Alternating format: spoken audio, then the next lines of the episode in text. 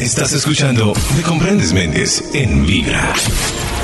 Oye, me comprendes, Méndez, vamos a hablar de un tema que lastimosamente nuevamente está en furor y es el tema del acoso, por lo menos en el caso de nuestro país. El tema del acoso es un tema muy fuerte en nuestra cultura, es un tema muy fuerte en nuestra sociedad, está relacionado con otros temas de agresión física y emocional hacia la mujer, particularmente en los países nuestros. Entonces, hoy vamos a hablar del acoso y quiero contarles que me comprendes, Méndez, hoy vamos a tener varios invitados. Primero, quiero anunciarles que va a estar con nosotros Lisette Sanabria, quien denunció hace un par de semanas un caso muy delicado en la Universidad Nacional. Ella habló con nosotros, viene para este programa y también tendremos invitadísima a Gracie Rendón, quien nos habla del acoso y quien además nos cuenta un caso particular de acoso en su carrera. Adicional, tenemos varios invitados, entre ellos profesores, altos docentes de universidades como el CESA y por supuesto nuestra invitada Ana María Rivas, quien desde varios puntos de vista psicológicos, desde la programación neurolingüística y lenguaje corporal, vamos a hablar un poquito el día de hoy de cómo descubrir y cómo distinguir claramente el acoso. Así que bienvenidos a Me Comprendes Méndez, este intro fue largo, pero es que hoy tenemos de todo en nuestro programa. Arrancamos con lo que hablamos con Gracie Rendón hace unos días que pasó por acá. Bienvenidos a Me Comprendes Méndez, hoy hablando del acoso en Vibra y esto se inicia hoy con el testimonio y la voz de Gracie Rendón. Gracie, bienvenida a Vibra. ¿Existe una línea entre conquistar y acosar? Eso es completamente distinto en cada relación, en cada tipo de relación y en cada tipo de persona. No sé, vos de repente el día de mañana me empezás a caer. Yo creo que eso es feeling y la energía no miente. Uno como persona sabe cuando la otra persona ya no quiere más. Y el punto límite lo da cada quien. O sea, yo te puedo dar el punto límite de que me escribí hola y no te respondí. Si me seguís escribiendo, ya es como que, que tan intenso. Y si seguís insistiendo, ya está siendo como un acoso. Así no sea un acoso fuerte, pero ya es un acoso. O sea, así como dicen por ahí, el hombre propone, la mujer dispone. Yo no soy de pensar como que el hombre propone, la mujer dispone porque yo fui la que le caía a Mike. O sea, yo fui la que propuse y él fue el que. Muy bien. Qué chévere. Pero, pero yo creo que eso es energético, o sea, eso se siente. Hay gente para todo, hay gente que le gustan cierto tipo de relaciones. Pero yo creo que uno energéticamente, teniendo una relación con alguien, uno se da cuenta cuando la otra persona no quiere más y cuando uno está insistiendo de más, cuando uno está ahí como, ya como acosando eh, la intimidad de la persona. Pero, pero Gracie lo refleja en, en cosas como que no le para muchas bolas a la conversación, como que no le sigue la cuerda. Es decir, con eso uno entiende que, que no estamos en la misma onda. Y que ponerse a continuar con eso se puede convertir en un acoso. Exacto. Ah, ok, listo. Le quería preguntar eso porque es que con todo esto que se está destapando, pues me parece bueno que hablemos del tema, ¿no? Sí, claro. Eso sí, y además usted que pues es una mujer bonita y todo, que quién sabe cuántas propuestas recibirá, que creo que deben ser muchas y, cómo lo maneja además. No, pues a mí realmente, lo mismo que te digo siempre, yo no me tomo nada personal. A ver, no puedo negar que, no en ese tipo de cosas, pero sí en la vida a veces uno no puede evitar que algo te pegue, así no te lo estés tomando personal. Pero digamos que en ese tipo de cosas como que yo digo, realmente no le paro bolas. En algún momento eh, en una producción como que tuve un acosador ahí como maluquillo hace muchos años pues, pero yo sí lo delaté de una. Ah, Obviamente al principio me dio miedo como delatarlo, pero eso fue un acoso de principio a fin porque yo nunca ni hablaba con él, empezó a mandarme unas fotos ahí horribles y yo me acuerdo que yo de una se hablé, al principio siento que y le pasa mucho a las mujeres es que a uno le da como miedo hablar porque uno dice, yo pongo la queja pero ¿qué van a pensar de mí? O sea, van a pensar que qué confianza le di yo para que él llegara a eso. Claro, claro, claro. Pero yo dije, pues que yo no le hago ninguna confianza, él fue el que consiguió mi número y empezó a acosarme, yo voy a hablar, así que como se tenga que quedar yo, pero mi realidad es esta. Y dije, ve, me pasó esto, tanta, conté la historia y a la otra semana mi hijo lo echaron. Muy bien, eso sí está pero hay que hablar, hay que hablar y también hay acoso a los hombres, no solamente las mujeres. Sí, claro, claro. sí, también. se ve, también se ve, claro que sí. Bueno, Gracie, gracias. No, a vos. Bienvenida a Vibra siempre. Gracias.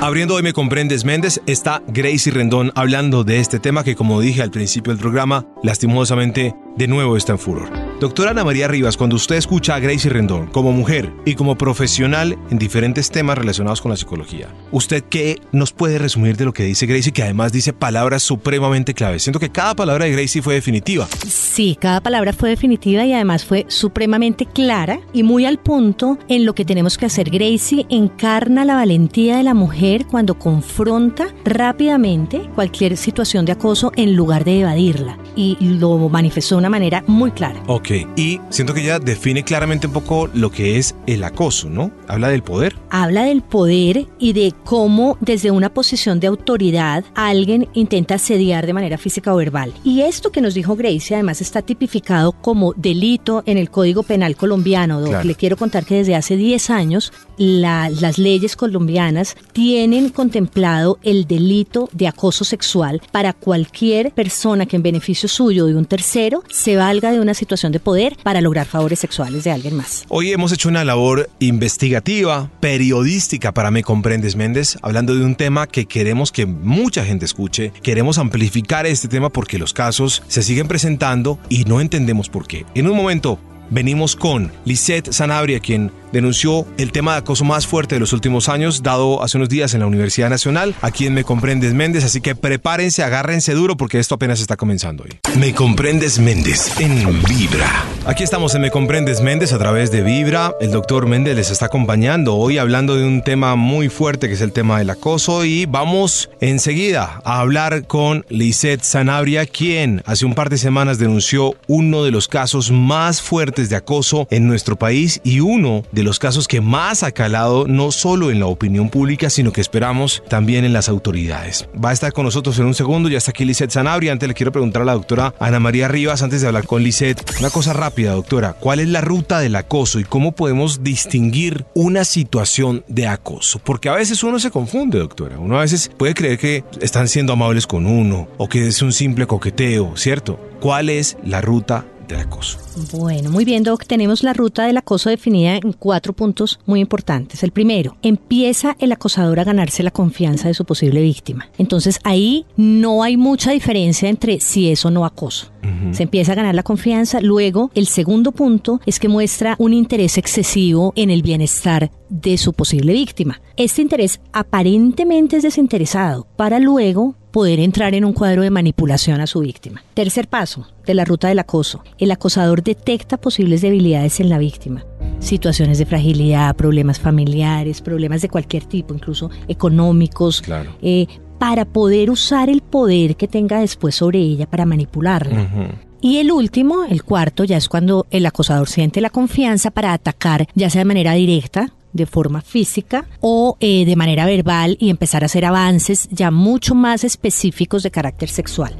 ¿Cómo diferenciar cuándo es y cuándo no es acoso? Cuando ese interés excesivo se empieza a volver manipulación. Y en este caso, la persona que está pensando que está siendo acosada detecta que hay una manipulación de yo te doy algo y tú me das un favor sexual un favor de carácter físico. Vamos a ver si esto se cumple, doctora, en esta charla que tenemos con Lisette Sanabria. Lisette, antes que nada, gracias por hablar con Vibra, gracias por estar aquí en Me Comprendes Méndez y es Lisette Sanabria quien destapa uno de los casos más fuertes de acoso de los últimos años en Colombia. Lisette, bienvenida. Hola, doctor Méndez. Muy bien, gracias. Bueno, Lisette, antes que nada quiero preguntarte, ¿tú cuántas citas habías tenido con este profesor que entiendo era el tutor de un proyecto de grado? Pues realmente yo tuve la oportunidad de verlo muchas veces porque él, además de ser mi tutor, fue profesor de una materia que yo vi en el primer semestre de la maestría. ¿Cómo comenzó él con eh, sus intenciones? ¿Cuándo empezaste a descubrir las intenciones de tu asesor? Yo lo conozco a él cuando entró a la maestría. Yo no sabía que era mi director eh, de maestría.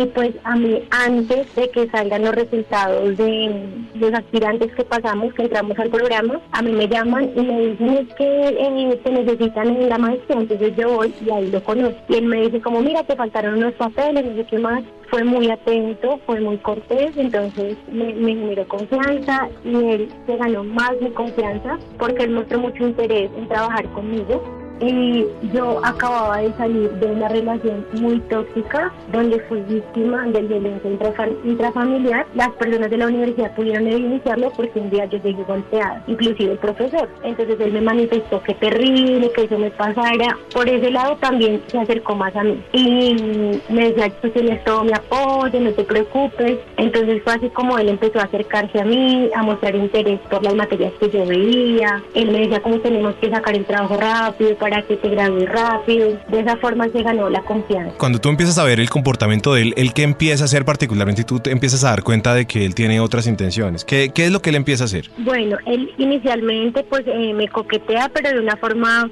como casual y yo lo tomo muy normal. Yo siempre como evado el tema. Él empieza diciéndome como que yo soy la niña más linda, que tan inteligente, que yo soy su consentida, que él se va a comprometer con mi trabajo. De igual forma, yo también lo noté porque él siendo una persona tan ocupada, sacaba tiempo para hacer mis revisiones de mis inscritos y todo. Pero pues yo pensé en ese momento, es una persona comprometida, tal vez se siente sensibilizado por la situación que yo estoy viviendo, entonces ya después empieza a acomodar su computadora al lado de mí, entonces me empieza a tocar la mano. Y yo pues se la, se la quito y sigo, profe, el trabajo. Y entonces en la niña de mis ojos, qué ojos tan lindos, me regalas tus ojos, me regalas tu boca. Esos comentarios sueltos yo los obvio y le digo como profe, el trabajo, siempre direcciono ese tipo de cosas al trabajo de grado. Ya, y esto ya había pasado hace cuántas citas más o menos. No, pues la verdad no, no sería tan exacta.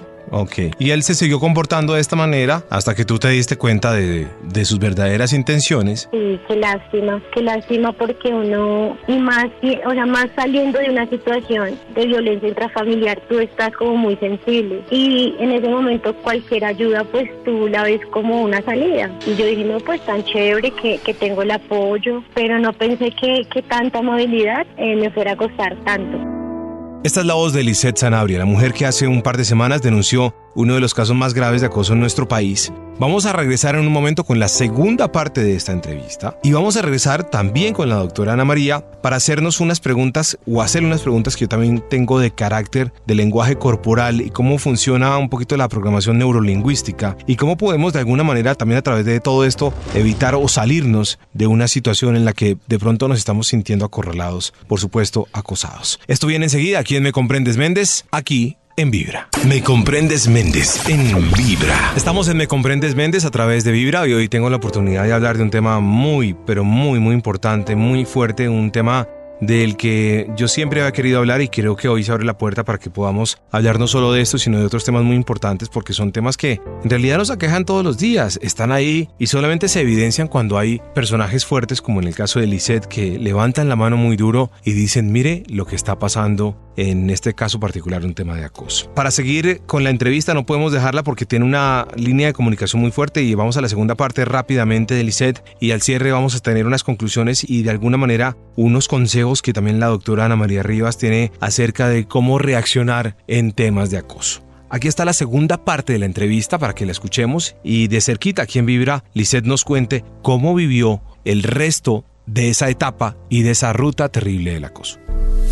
¿En qué momento tú sacas el valor? O sea, ¿cómo sacas ese valor para confrontarlo? Porque también tiene que existir un valor para que tú digas, voy a hacer lo que, lo que hiciste, pues. Bueno, resulta que yo tengo un episodio súper fuerte donde él ya no, o sea, es como si fuera otra persona, me ataca de una forma agresiva, eh, yo me siento terrible, yo, yo siento deseos de no volver a estudiar. Eso fue antes del video. Eso fue antes del video. O sea, fue la peor situación por, porque él me atacó, me, me tocó, me decía muchísimas cosas y pues estábamos en un cuarto oscuro porque estábamos haciendo una práctica de física. Sí. Y en ese momento yo cerraba los ojos y yo decía, yo tengo que salir de acá de la mejor forma. O sea, ya tengo un daño, necesito salir menos afectada posible. Entonces yo salgo, me pongo a llorar, entro como en un episodio de depresión, pienso por qué me pasa esto. Bueno, un montón de cosas que yo creo que sí sienten muchas mujeres que son atacadas y decido no volver a estudiar. Decido perder como todo, el esfuerzo, el dinero, no me importa. Pero días después tengo una conversación con una amiga y ella me dice como yo le tengo pavor a este profesor. Entonces ya me causa mucha curiosidad y yo le pregunto, ¿cómo así que tú le tienes sabor? Y ella me dice, es que en una oportunidad, así nomás, él me metió la lengua en la boca. Entonces en ese momento es como que yo reacciono y digo, esto es algo sistemático, es algo que se ha repetido y yo no, no quiero que otra persona pase por esto, que ya pasó mi compañera y ya pase yo. Entonces ese es el punto donde yo me, me lleno de valor y digo, lo voy a denunciar. ¿Y hubo un momento en el que consideraste no decir nada y quedarte callada? Claro, cuando recién me atacó a mí, okay. que yo decido renunciar a todo, es que yo ahí eh, admito como quedarme callada. Recién pasó eso, yo tuve un episodio de depresión, yo no quería levantarme, yo quería dormir mucho, yo me siento muy triste y saco la visa con decisión de irme del país, como yo me siento muy, muy mal.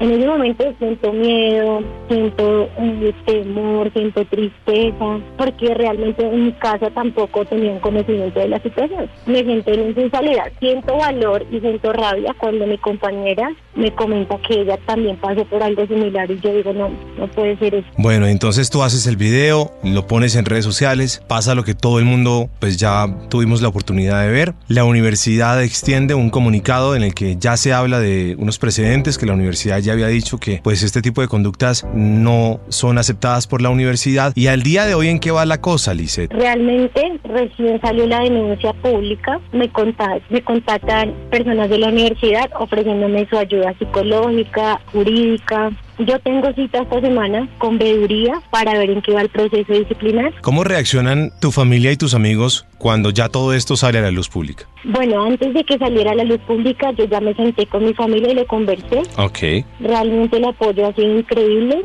Yo invito a las víctimas a que denuncien cosas que dicen en redes sociales, pues son comentarios que pues cada quien tiene su punto de vista.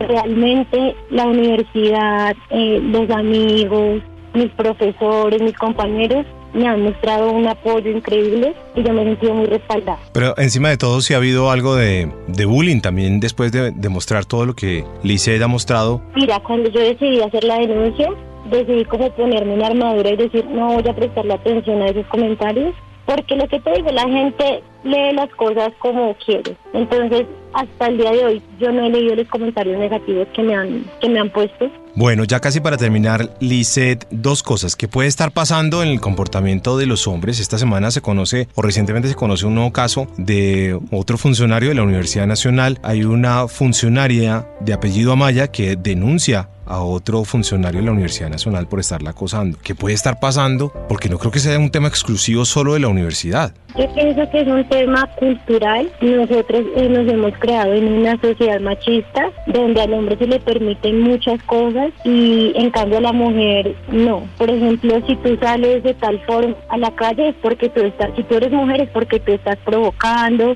porque tú estás buscando y eso lo hacemos nosotros culturalmente.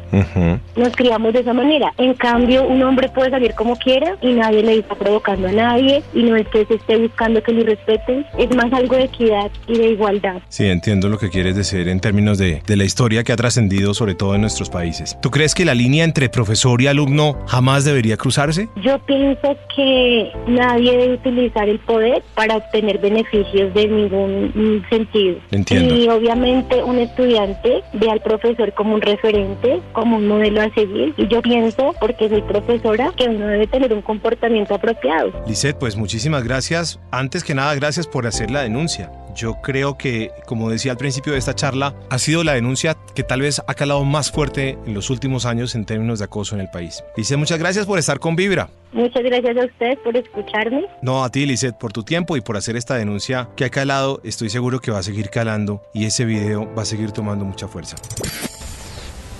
Doctora Ana María Rivas, después de escuchar a Lisette, hay partes en las que a uno le da un poquito de escalofrío, hay partes en las que uno dice, wow, esto pasa, esto sucede. Hay partes en las que incluso, doctora, yo reflexiono también como hombre, digo, en qué punto nos equivocamos y en qué partes estamos fallando. Desde el punto de vista del lenguaje corporal, ella dice que él le tocaba, por ejemplo, la manito, ¿no? Que con el computador los rocecitos y las frasecitas de cómo estás de linda y todo ese tipo de cosas. Creo que ahí uno puede empezar a identificar que la cosa va por otro camino, ¿cierto? Hay señales muy claras, Doc, tanto a nivel corporal como a nivel de la comunicación oral, del lenguaje, de las palabras que utiliza el acosador. Empieza por la mirada invasiva. O sea, tenemos que aprender a detectar las miradas invasivas, esas miradas que molestan y que las mujeres sabemos perfectamente de qué estamos hablando. Después, fíjense que ella narra que él se sienta muy cerca. Aquí ya empieza una situación de proximidad e invasión que uno no debe permitir y que hay que confrontar. El manejo del espacio es muy importante y nosotras no debemos permitir que alguien se acerque más allá de donde queremos.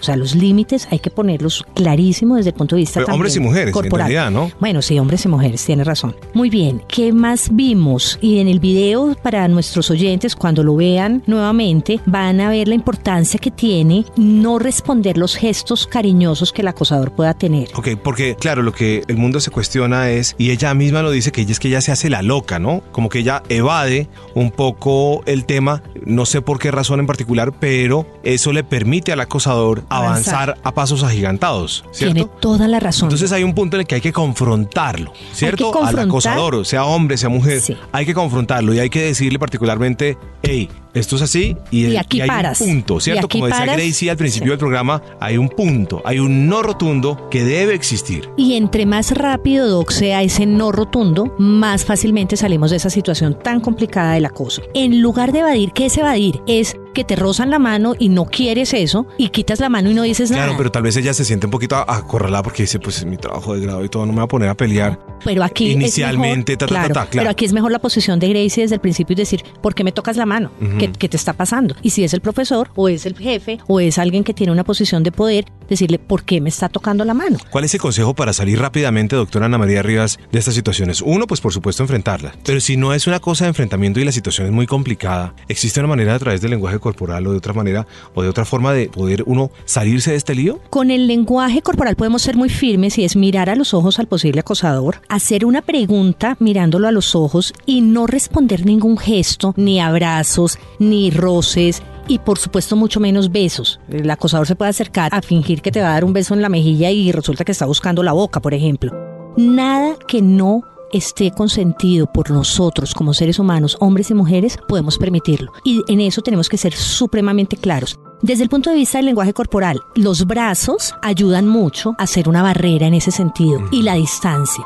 Si nosotros nos sentamos en un sofá a 10 centímetros del acosador, por supuesto no voy a decir que estamos permitiendo, pero estamos dejando abierta una posibilidad para que la persona piense que Bueno, puede ya avanzar. sabemos que ya sabemos que es un acosador, ¿no? Porque tampoco vamos a vivir toda la vida Asustados. Asustados. Un amigo de senta al lado ya no, no, lo vamos a tipificar No, acosador, ¿no? No, tiene que ser algo que yo realmente siento que estoy siendo invadido o invadida. Porque tampoco mi- quiero que el caso mi- tenga unos términos extremos. En Estados Unidos hay estados donde la cajera del supermercado denuncia que el tipo es un acosador porque el tipo sin querer le rozó la mano mientras le estaba pagando. Entonces hay casos extremos. Eh, sí, lo que tenemos que tener muy claro desde el punto de vista legal, Doc, es que en la medida en que no esté consentido por la otra persona, cualquier avance, la ley estadounidense es mucho más fuerte, pero la ley argentina, chilena, mexicana o colombiana también contemplan el acoso como algo, es insinuación no consentida. Entonces ahí creo que lo- los interlocutores y la otra parte también debe ser muy prudente en cómo avanza y estoy de acuerdo con Lisette cuando ella dice a veces es un tema cultural y es creer que podemos ir persiguiendo la gente sin ningún límite. ¿Usted cree que Lisette falló un poco en, en no haber puesto rápidamente ese no rotundo?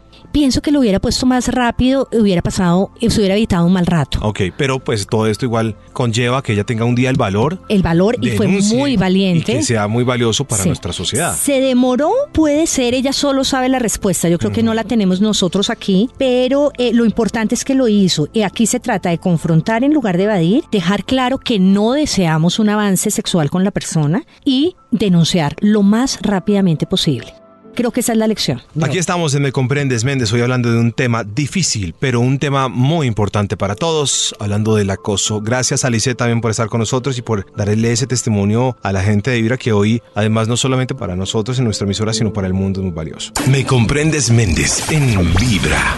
Estamos llegando al cierre de Me Comprendes Méndez hoy a través de Vibra, hablando del acoso y también, además de todo lo que hemos tenido el día de hoy, además de Gracie Rendón, además del testimonio de Lisette Sanabria, también quería indagar un poco en un punto y es si el profesor jamás debe cruzar la línea, una línea que existe entre profesor y estudiante, y profesor y estudiante jamás deberían inmiscuirse en otros asuntos diferentes al tema de su relación netamente académica.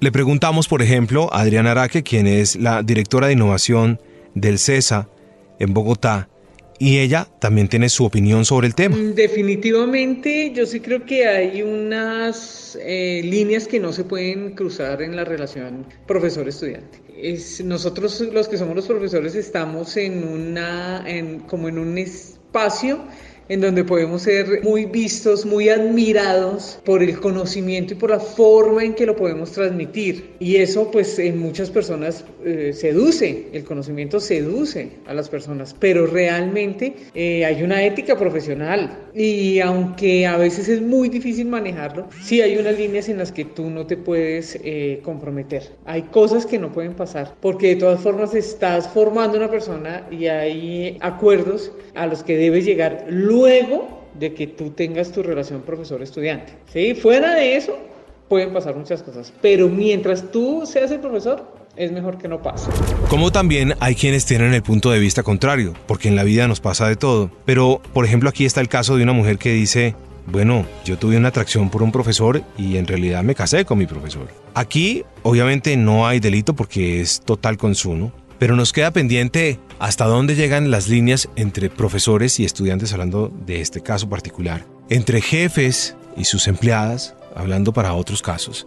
¿Cómo deberíamos administrar el tema? Bueno, pues yo les cuento que me casé con eh, quien alguna vez fue un profesor mío en la universidad. Yo creo que estas relaciones están bien, es decir, no hay problema en que una, persona se meta con su estudiante o al contrario, en que un estudiante se meta con un profesor siempre y cuando ambos sean solteros, porque pues de esa manera pues no le están haciendo daño a nadie, uno, y dos, pues que el estudiante o la estudiante sea mayor de edad. Eso es muy importante porque pues si, si va a ser una cosa como del viejo morboso o la vieja morbosa y el niño o niña de colegio, sí, no. Pero yo creo que sí, pues igual finalmente uno cuando está estudiando una carrera seguramente va a tener eh, muchas cosas en común con algún docente, porque pues tiene tema de qué hablar. E incluso conozco muchísimos casos en los que esas relaciones terminan muy bien y en matrimonios muy felices, como pues como me pasó a mí.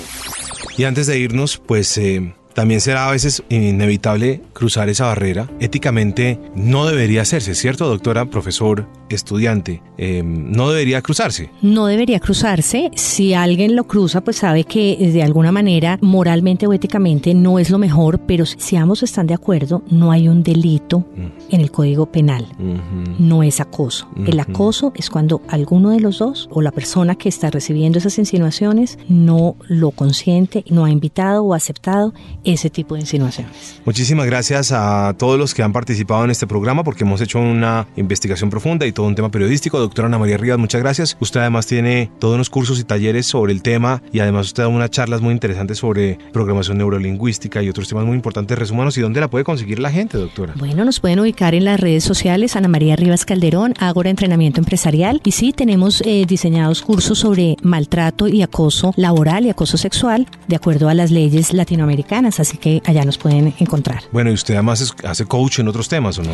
habilidades de comunicación, liderazgo, inteligencia emocional, cursos para empresas y coach en esos temas. Bueno, y si yo quiero como particular, no solamente como empresa, ir a hacer un curso, usted me lo da, o unas charlas, o un entrenamiento. También, por supuesto, también, claro que sí, nos consiguen en Agora Entrenamiento Empresarial, en Facebook, en Twitter y en Instagram, o Ana María Rivas Calderón. Muchísimas gracias. Eh, a partir de mañana encuentran el link para que compartamos este programa que me parece que ha sido supremamente educativo para todos. Me comprendes, Méndez, aquí en Vibra, hoy hablando del acoso. Chao.